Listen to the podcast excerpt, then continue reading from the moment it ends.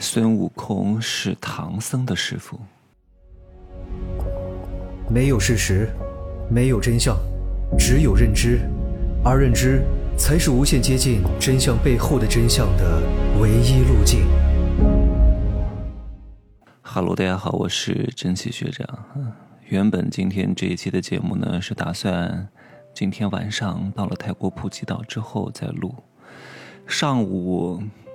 我是准备十一点半出发，现在是十点二十六分，所以我是准备 九点半出门，先去健身房练个腿，练完之后，十一点半直接从健身房打车去机场。但是我发现时间有点赶，来不及，很折腾啊，所以上午把这个节目录了吧。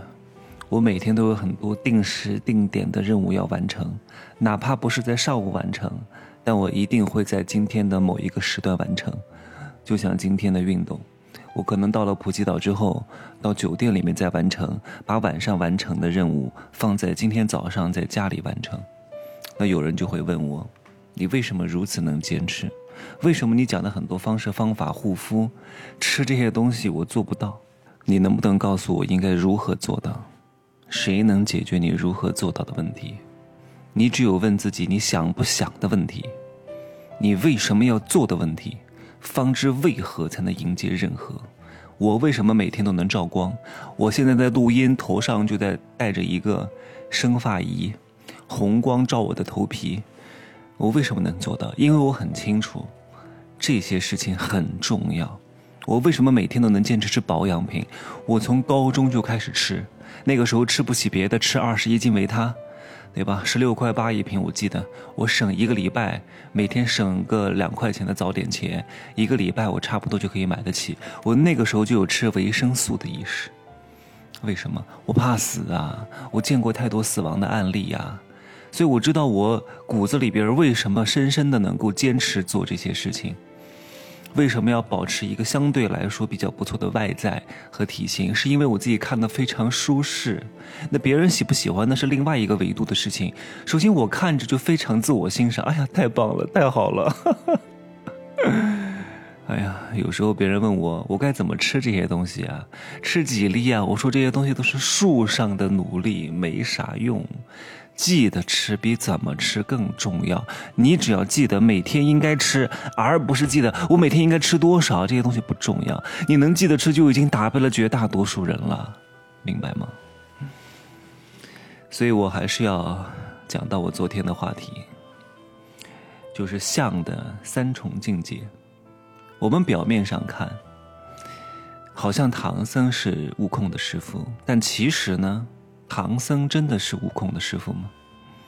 悟空的师傅是谁？各位，你觉得唐僧能够带得出来悟空吗？悟空的境界比唐僧要高得多得多。如果你硬要说谁是悟空的师傅，我只能说，是菩提老祖。菩提老祖是谁？菩提老祖，他是道教当中的高人。啊，它也不属于佛教当中的，在《西游记》这个体系当中呢，它出现的频率并不高。但是，他教会了悟空七十二般变化，然后把筋斗云等等这类东西都给他，而且给他起了一个名字叫悟空。各位，每一个人的名字都不是乱起的。悟空是什么意思？为什么八戒叫悟能？为什么沙僧叫悟净？为什么？孙悟空叫悟空呢，悟空的境界是非常高的，叫顿悟了空性智慧。什么叫空性智慧？空性智慧是大乘佛法当中的法门，而孙悟空修的就是空性智慧。所以菩提老祖给他起了一个名字叫悟空，体悟空性。体悟空性是可以看到表象背后的具象，具象背后的抽象的。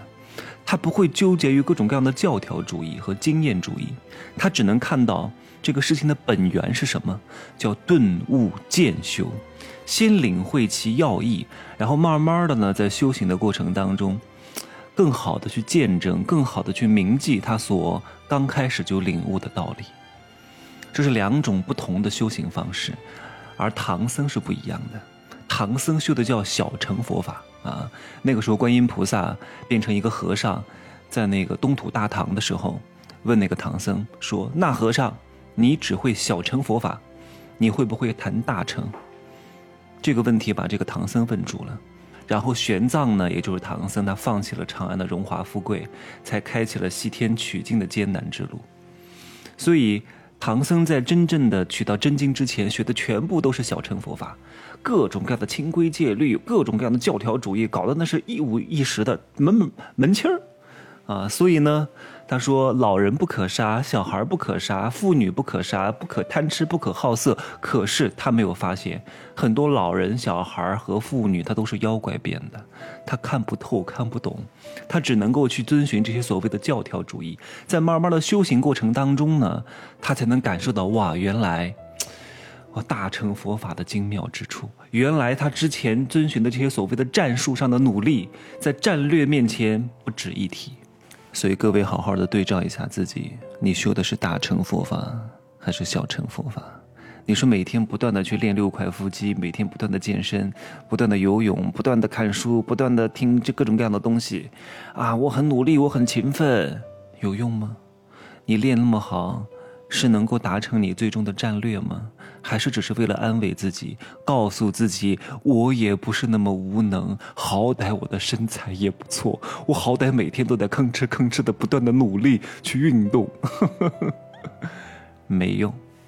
你修的是小乘佛法啊。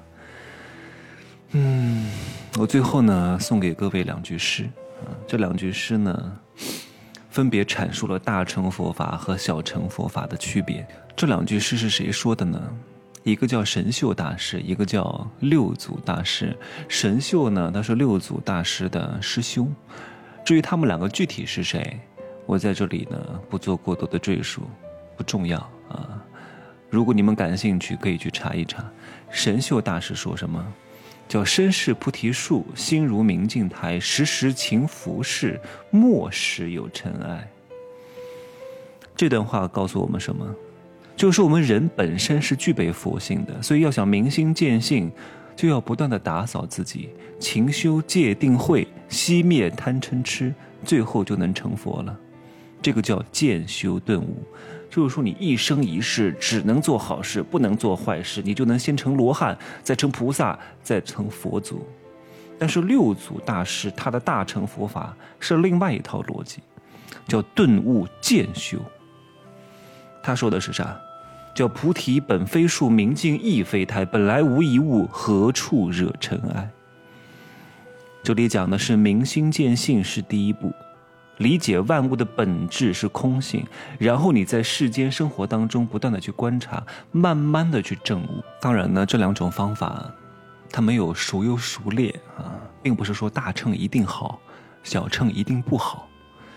但是从战略层面上来说，如果你能够修大成，那肯定是更好的。只不过有些人的天资比较愚钝，比较蠢。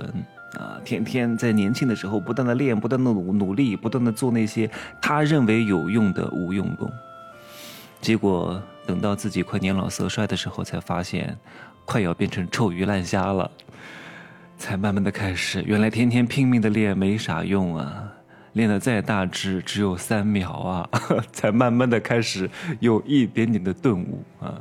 那有些人属于天资比较聪颖的，灵性智慧比较高的。他可能在很小的时候就意识到哪些路都是不归路，所以他刚开始就明心见性，体悟了空性智慧，那可能比较适合修大乘啊。那大多数人都是笨蛋，都是蠢货。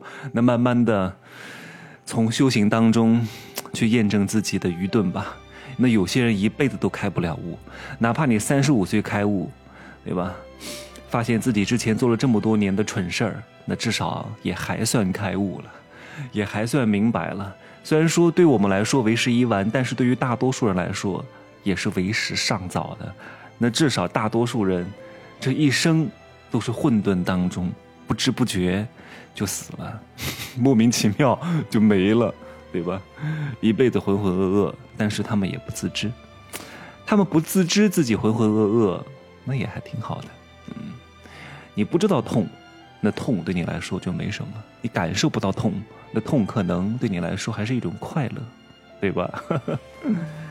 好吧，今儿说的有点玄学啊，能理解的就理解，不能理解的，可能你经历还没到吧？你看，我都没有说年龄，年龄不是很重要，年龄到了就一定懂吗？不一定的，看你的经历，不是看你的年纪。有些人活了一辈子，只不过是在重复某一年；有些人活了一年，却活了别人的一辈子。好吧，拜拜。